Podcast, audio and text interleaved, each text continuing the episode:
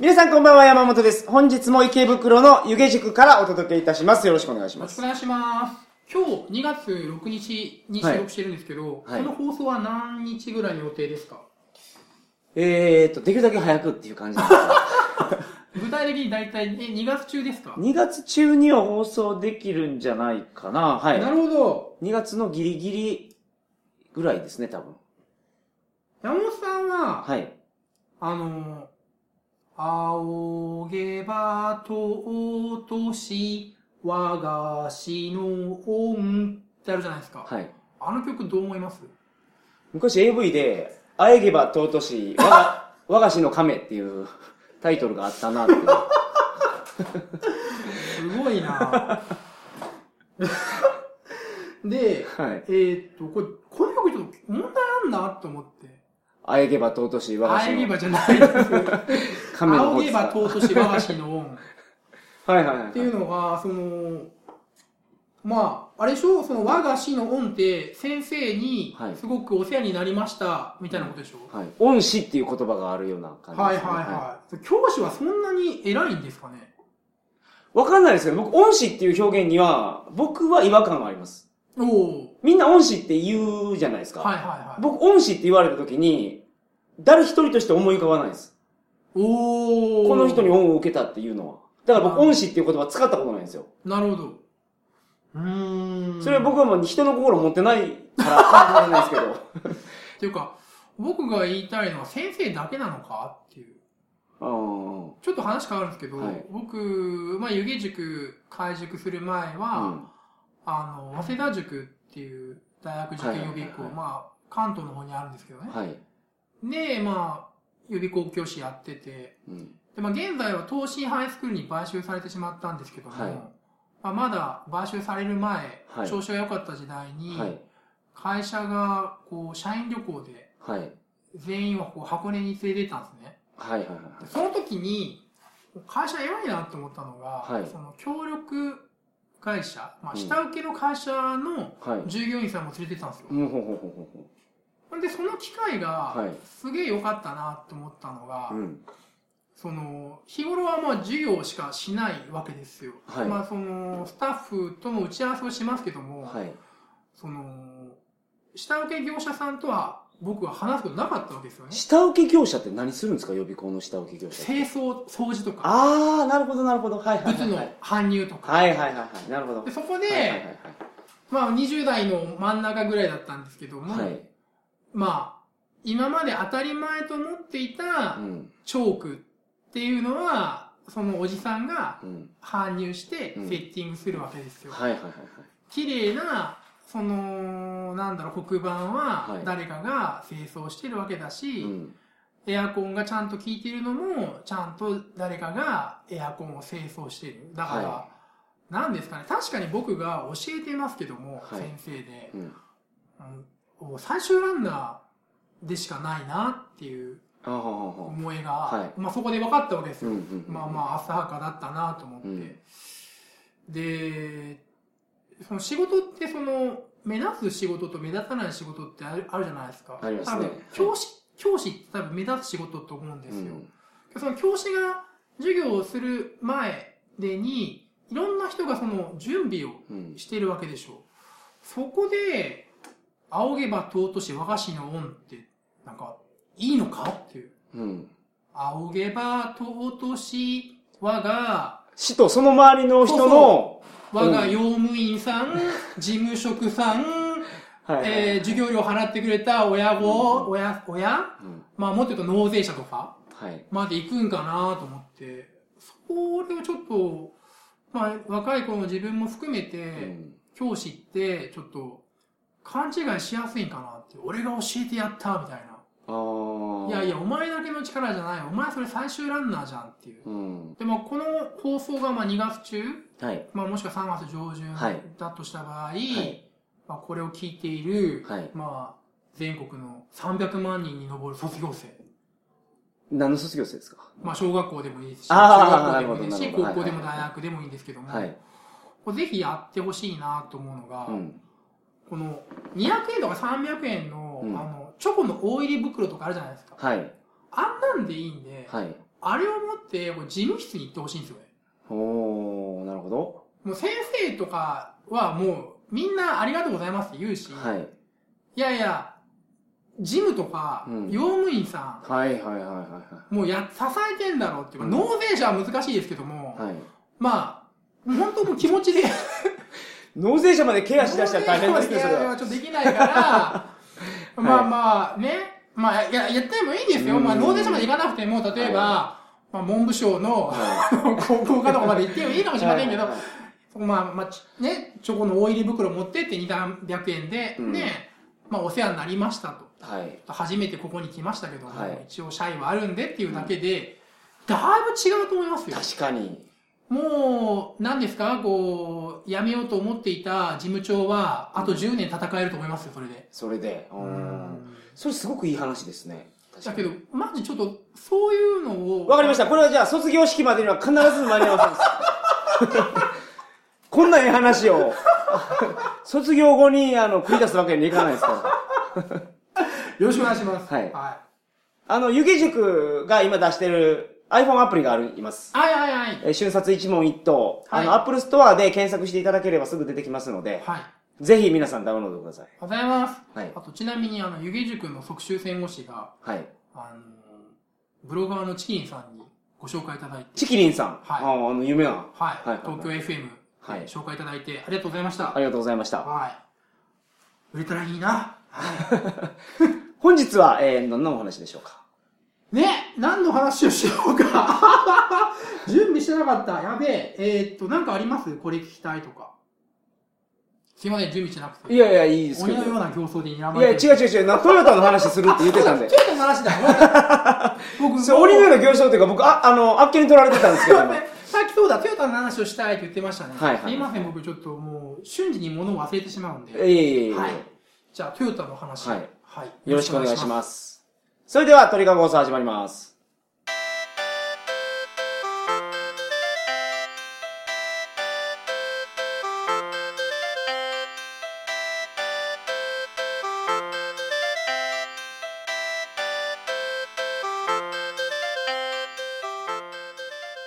改めまして、こんばんは。鳥かご放送第481回お送りします。番組に関するお問い合わせは、info.tkago.net、info.tkago.net までよろしくお願いします。お願いします。トヨタ自動車のはい話が、 Drive Your Dreams。トヨタですね。なるほど。はい。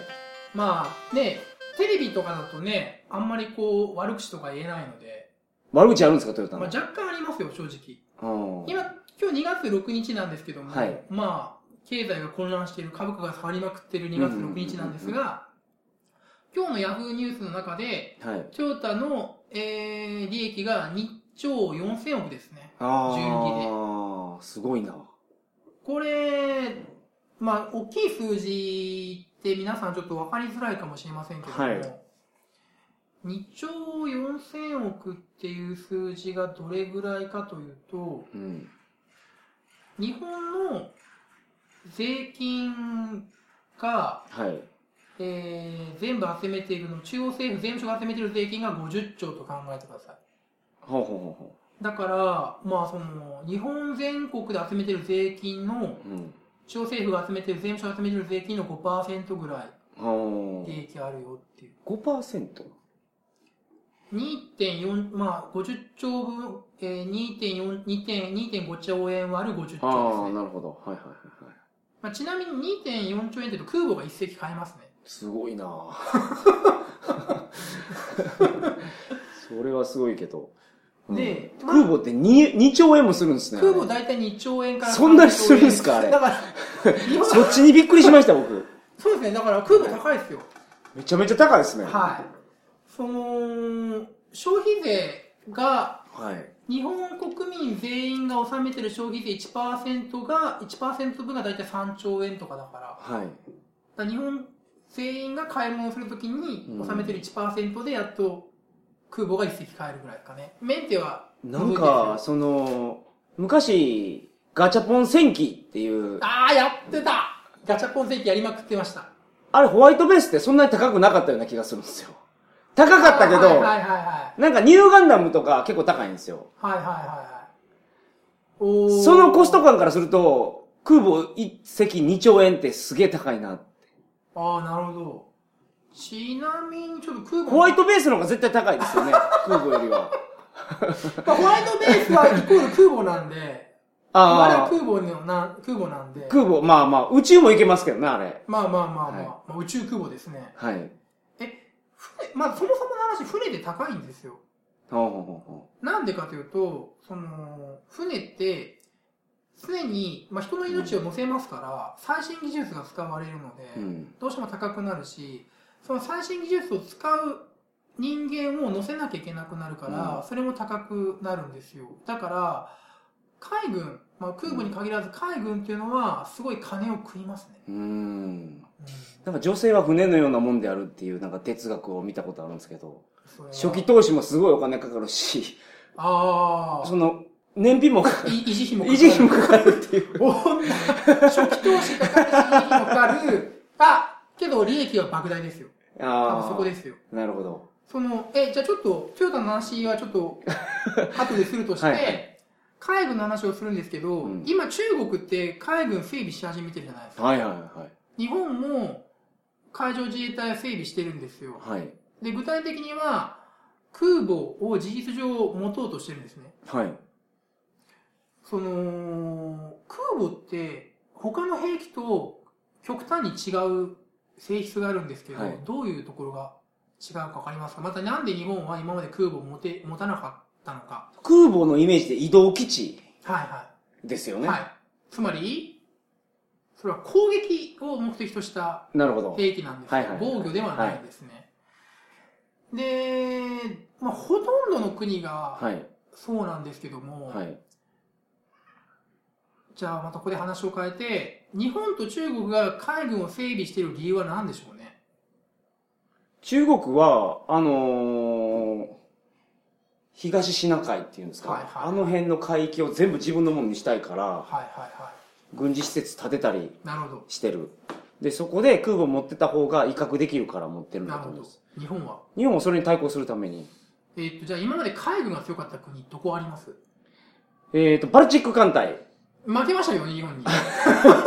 けどスペインか。スペインが強いってイメージなんあ、ですね。スペイン、スペイン無敵艦隊ありましたね。今日スペインの無敵艦隊倒したのがイギリスでしょ。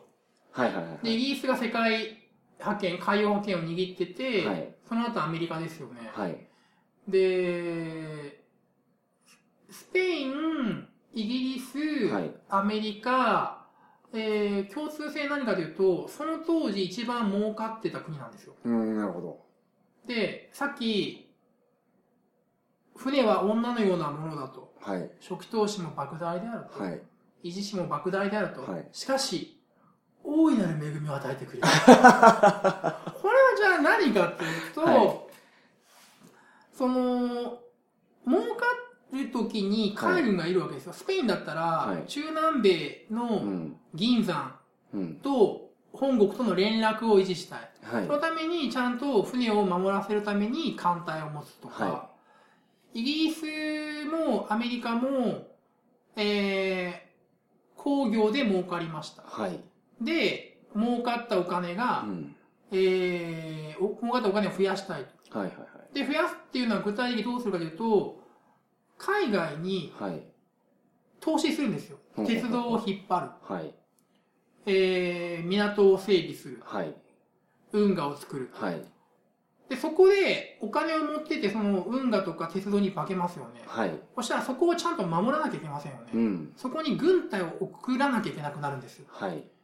で、これを、えー、し受験世界史では、し投下した資本の安全性確保という表現を使うんですね。なるほど。はい。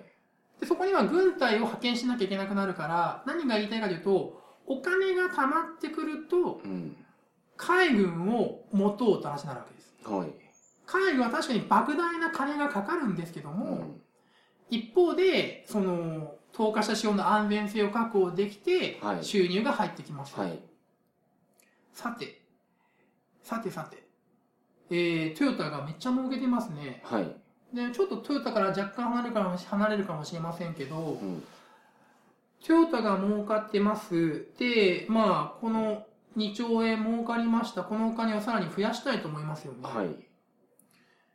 現在、世界で一番うん。対外純資産を持っている国はどこかわかります、海外に資本投下一番している国。日本じゃないですか。そうなんですよ。はい2位は？2位、?2 位、アメリカ？中国。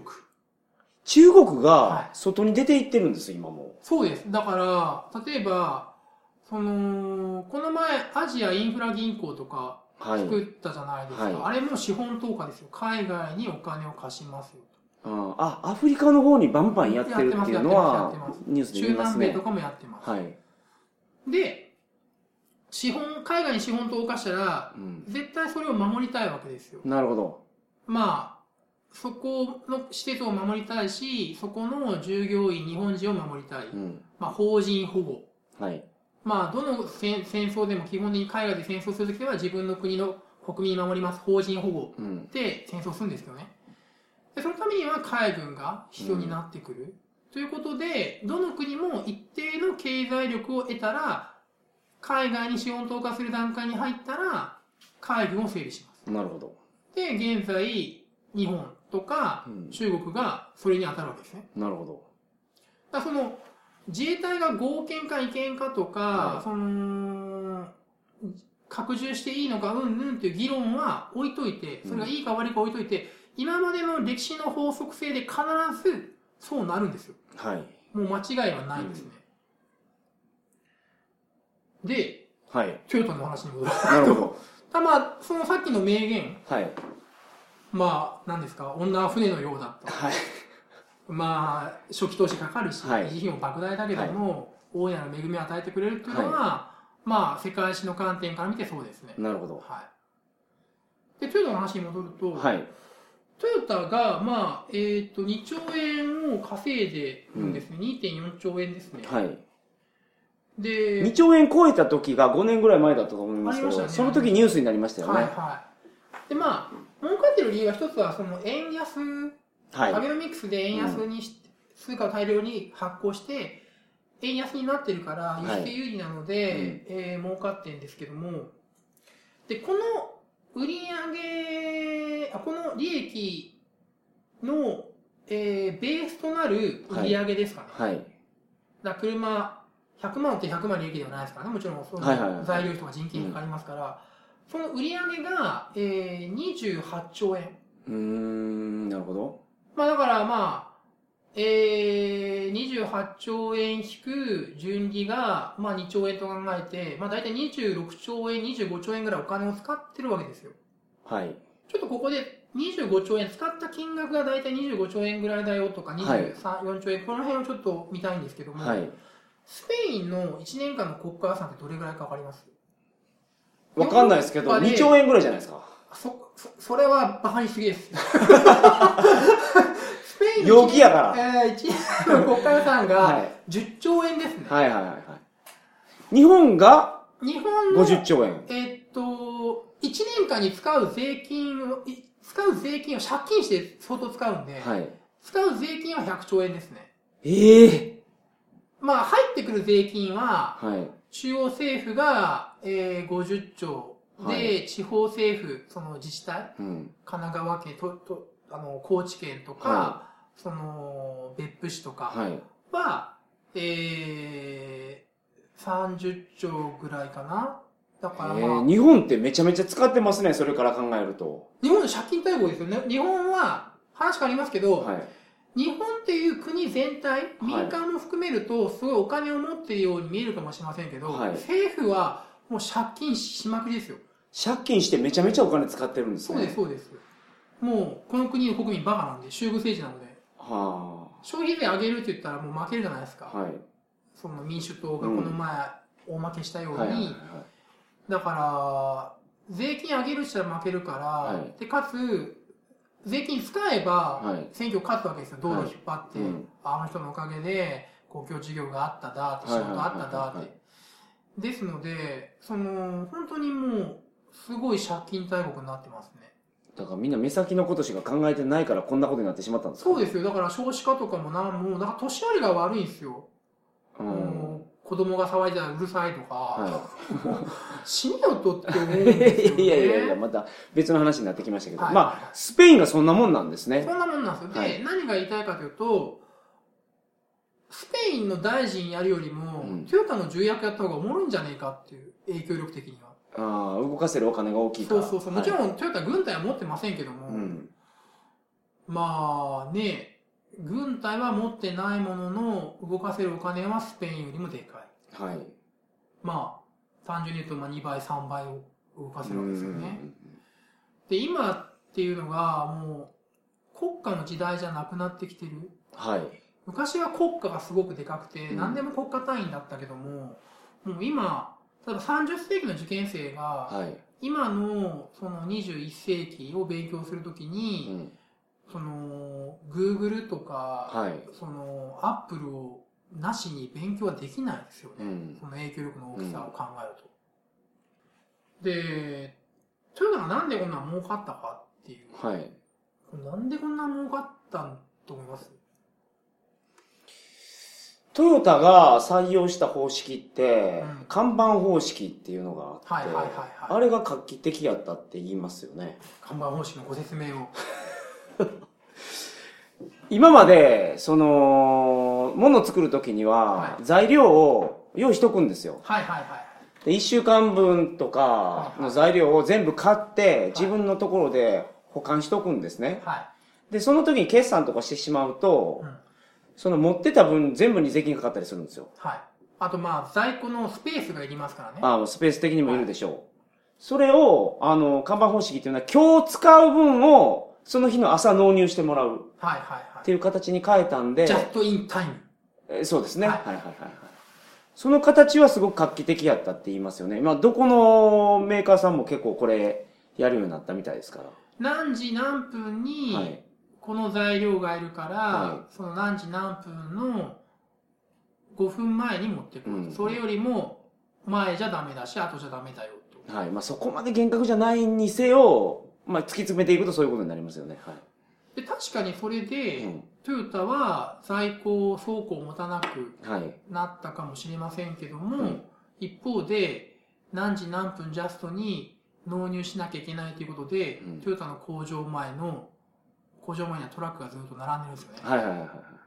そのつまり行動を倉庫にしてるんじゃないかっていうおー、なるほど。はいはいはいはい。というまず考え方があります、はあ、はあはこの鳥かごっていうのはあれですよねそのテレビでやらないことをやるわけですよね、あ、はいはいはいはまあけどトヨタが相撲さんになったらちょっと手のひらい。それもちろん、もちろんそれは。お待ちしております あとはやっぱり、うんあの、トヨタさんって原材料を毎年毎年何パーの値引きっていうのをしないといけないんですよ。まあ、トヨタに限らず正直、はいその愛知名古屋のうん企業ってそろばんがきついですよねうんん。そろばんきついというか、だからトヨタの場合商品作るじゃないですか。はいはいもう死ぬ時期が決まってるんですって。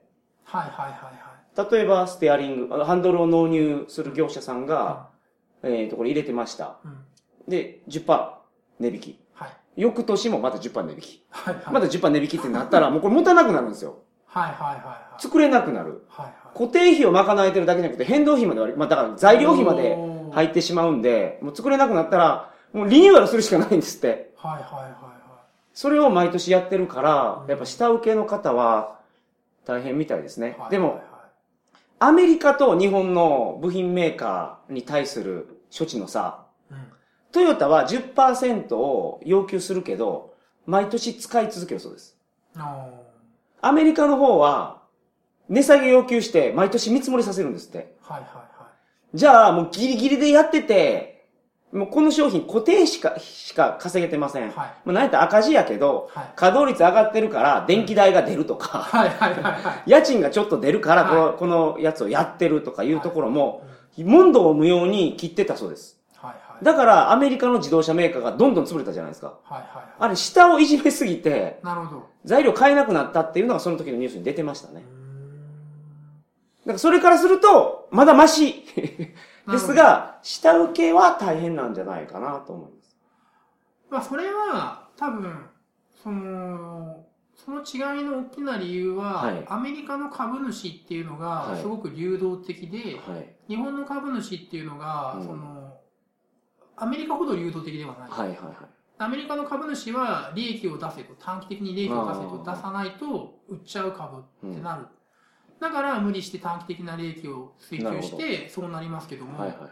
日本の場合だと、例えば今トヨタの社長って創業期から出てるわけじゃないですか。今はそうですね。はい。まあそれはいろいろ問題あるけども、その株主っていうのがそのそんなに変わらないわけですよ。そうなると長期安定的なうん。やり方っていうのはできますよね。そこは多分今までの日本の強みうん。だったのかなはいっていうのは思いますう。ん。で、トヨタがうん。僕びっくりしたのが、はい名古屋大学と揉めてるんですよね。へうちの受験生が名古屋大学受験した時に、うん受験の前ですよ。え。はい。試験会場にいて、うん問題配られる前に、受験生に一言あると。うん。名古屋大学の、まあ、教授が、はいまあ、学長かどうかわかりませんけども、はい。で、今まで、うちに、うんうち、名古屋大学は、うんトヨタの、その、幹うん部を供給してきたと。はい。ところが、これからは、トヨタ一辺倒じゃないぞ、みたいなことを受験生に言ってるし、そなんでそこで言うんでしょうね。もう燃えてるでしょ。なんか入試問題うんも世界史しか僕見てないですけども、はいなんか、企業がいかに悪いかみたいなのを ガンガン出すんですよ。はいはいはいはい。揉めてんな、明らかに揉めてんなっていうのがあって、で、まあ確かに、えぐいことはあるんですよ。例えば、はい。その、トヨタの離職率すごく昔高い、今はもう、今ちょっとわかんないですけど、昔すごく高くて有名だったじゃないですか。そうなんですね。その、し作業効率をはいそういう極限まではい。追求するから、うん仕事をこう分業制にするわけですよ。はい。完全に。そう、まあ、ストップウォッチ持って回るっていうのはいはいはいはいは有名ですよね。はい。で、その、同じ作業をひたすらやる。うん。だから、まあ、確かにお給料は一定程度はいもらえるかもしれないけども、まあ、仕事自体は面白くない。うんまあ、受験では労働阻害って言葉を使うんですけど、はい。だから一時期トヨタのね、そのトイレの落書きうん。になんか、俺は金のために働いてるんだって書いてあって、はい。まあまあ、それは仕事自体におろし面白みがないんだろうなっていう。で、今はじゃあどうなったかというと、もう人さえいなくなってる。あ、機械になって。そう、単はい。純化、単純化を追求していっうん。た結果、もうほとんどが機械でうん。やれるようになって、人間がいらなくなってる。まあ別にこれトヨタだけじゃなくて、アマの配送センターとかもどんどんどんどん人手がいらなくなってるから、僕、自動車メーカーの見学は2社ありますね。うん三菱系はいはい。ですけど。ほんと人いないです。ああ。だからもう、そうなるとあれですよね、その、お金を持ってるか持ってないだけのうん。勝負になるっていうのはありますうよね。ん。だから、まあ、あと、自動車、ちょっとトヨタにから離れてるかもしれませんけど、その、お金があったら自動車が作れる。うん。その人を育てるとか、その工場工を育てるはい雇うっていうのはあんまりいらないと。はい。ただ一方で、その、今、技術開発でしのぎを削ってるわけじゃないですか。そのはい。全あの自動車の、うんその、完全な自動運転とか、はいはい。電気自動車で。でそこの研究開発費が莫大であると。うん。つまり何が言いたいかというと、自動車業界って、そのお金がいる、お金が勝負の分かれ目になるって話になってて、はいはいはい。現在はもうすごい勢いで自動車の合併が進んでますよね、会社の。ああ、日本だけじゃなくて海外も含めて。そうですね。ダイムラーとベンツが一緒になったりとか。だからなんか、言い方が悪いですけど、なんか、あ、まあ面白くない業界になってきたなっていう。うーん。そのまあ自動車だけじゃないような気がしますけどね。だってもう家電の小売りとかも全然面白くないでしょだってもう山田一強じゃないですか。え、日本の家電の小売りの多分60%以上山田なんですよ。へえ。で、山田がめちゃめちゃ売るから、はい。大量に仕入れられるから、仕入れられるから大量に安く売れるじゃないですか。うん。で、その、山田が勝負に勝ってしまった。もう、はい。大きな変化はないですよね。うんだから、ああいう業界見てると、まあそこで働いてる人には申し訳ないですけど、何が面白いんかなっていう。うんもう単に資本の勝負、お金、お持ってるお金、はい。お体の大きさの勝負になってる。うん。それに比べてこの湯気塾は、はい。巨大な河合塾とか、はい。東進ハイスクールと戦うわけですよ。はい。そうそう。うん。アプリも作って、山本さんと。はい。皆さんアプリよろしくお願いします。ああ、よろしくお願いします。はい。まあちょっとよく受験生には言うんですけども、はいその、今のうちかはいら受験世界通じて、業界を経験し、業界を研究しておきなさいと。うん。で、その業界が基本的にどういう原則で動くのか、はいはいはいはいお金が必要とされる業界なうん。うん。のか、うん。それとも、その、属人性が高い、その、誰がやるかで変わってくるはい。はい。業界なのか、うん。そういうのは今のうちから気にしときなさいよっていうのは言ってますね。なるほど。はい。はいはいはいはい。まあ、今日トヨタの歴史って聞いてたんで、なんか、トヨタ紡績からどう変わったのかなああ、話かと思ってたら全然違いましたね。それ話してもいいですけど、時間ないでしょ。そうですね。はいはい。まあじゃあ、いつか機会があれば。じゃあ問題。はい。日本で一番最初に機械を作った人は？平賀源内。違う まあ、平賀源内は、まあ、からくり人形とか作りましたけど、はいまあ、あれは道具ですね。機械じゃないと。うん、機械と道具の違いわかります？ノコギリは道具ですか、機械ですか？道具です。道具です。ハサミは？道具です。ノコギリは？道具です。チェーンソーは？道具です。機械です。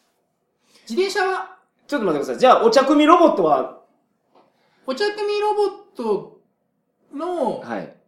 平賀源内が作ったお茶組ロボットは、は人力でネジを回すからはい道具なんですよ。い。おー、あれに。例えばガソリンエンジンとかついてて勝手に動くんであれば機械になります。はいはいはいえ、エレキテルで動いてなかったんですか？お茶組ロボットは。お茶組ロボットは、エレキテルでは動いてないあ、んですわかった。キテレツ祭様や、じゃあ。キテレツ大様は架空の人物なので、はい、歴史上の人物ではありません。は一番初めにい、機械を作機ったのは、械を作った人。トヨタ佐吉。ああ、そうなんですか。トヨタ力食器ですね。はいはいはい。もともと、その糸とかはい、綿布を作ってたはい会社なんですね。はい。で、えー、その延長線上にトヨタ自動車がある。はいはいはいはい。その、なんで綿布作ってて、機械、綿布作ったりとか、はいその綿布を織る機械を作って自動車になるんだっていうかもしれませんけども、機械の種類が違うだろうっていうかもしれませんけど、うんちょっと話が長くなっちゃって申し訳ないですけど、その、物を作る過程ではい。何が大事かというと、はい。当たり前と思うかもしれませんけど、その、決まった時間に工場に来て、はい。決まった時間まで規則正しく働いてはい。帰りますとう。ん。で、工場で働く過程で、えー、いろいろ記録を取っていく。はい温度が何度だったらこういうことになりました。それを見ていくっていう作業は大事なんですよ。はい。で、それは今当たり前じゃんと思うかもしれないですけど、はいこれ当たり前にできるように我々めちゃめちゃ訓練されたわけですよ。その、小学校ではい。決まった時間に授業が始まって、うん。チャイムが鳴って、はい。っていう、その、ちゃんと記録を取るっていう。こうその、今までのその産業形態に合わせて小学校とかはできてるんですよ、中学校なとか。るほど。で、その、そもそも愛知でなんでじゃあ、その紡績なのか、力食器なのか、うん綿布なのかというと、あそこもともとその瀬戸物はい。が作ってたんですよ。うーん。、で、その焼き物、お皿とかお茶碗を作る技術と、いその自動車、あの、綿布の技術は違うじゃんとか、は自動車は違うじゃんと思うかもしれませんけど、そのはい決まった時間に決まっ規則正しく働いて物を作る記録を取っていくっていうのは延長線上にあるわけです。ははははは。だから、もっと言うと、えー一番最初の工場は、実は工場ではなくて、農園なんですね。プランテーションなんですよね。決まった時間に農作業を始めて、はい。収穫をちゃんと記録していくっていう、だからなんだろうなそのそういうのは昔から愛知県人は名古屋の人たちはできますよねうーん。やっぱ人間がやっぱ優秀な人が多いかなと思います。ちなみに、信長も秀吉も、ね、家康も愛知県出身ですよね。あの辺ですよね。はいはいはいやっぱそろばん叩くのがうまいから、予備校業界だったんですよ、やっぱり。河合塾は。うーん。文系で、まあ、河合塾がね、一番でかいと思いますけども、はいあれは名古屋の会社ですからあね。ーなるほど。うんはい、ちょっと取り留めもない話いえいえいえいえ、はい。はい勉強になりました。ありがはい、とうございます。まそれでは、えー、有言塾アプリ、一問一答、あ、すみません、瞬殺一問一答を皆さんよろしくお願いします。お願いします。おやすみなさいませ。はじめなさい。豊田さんごめんなさい。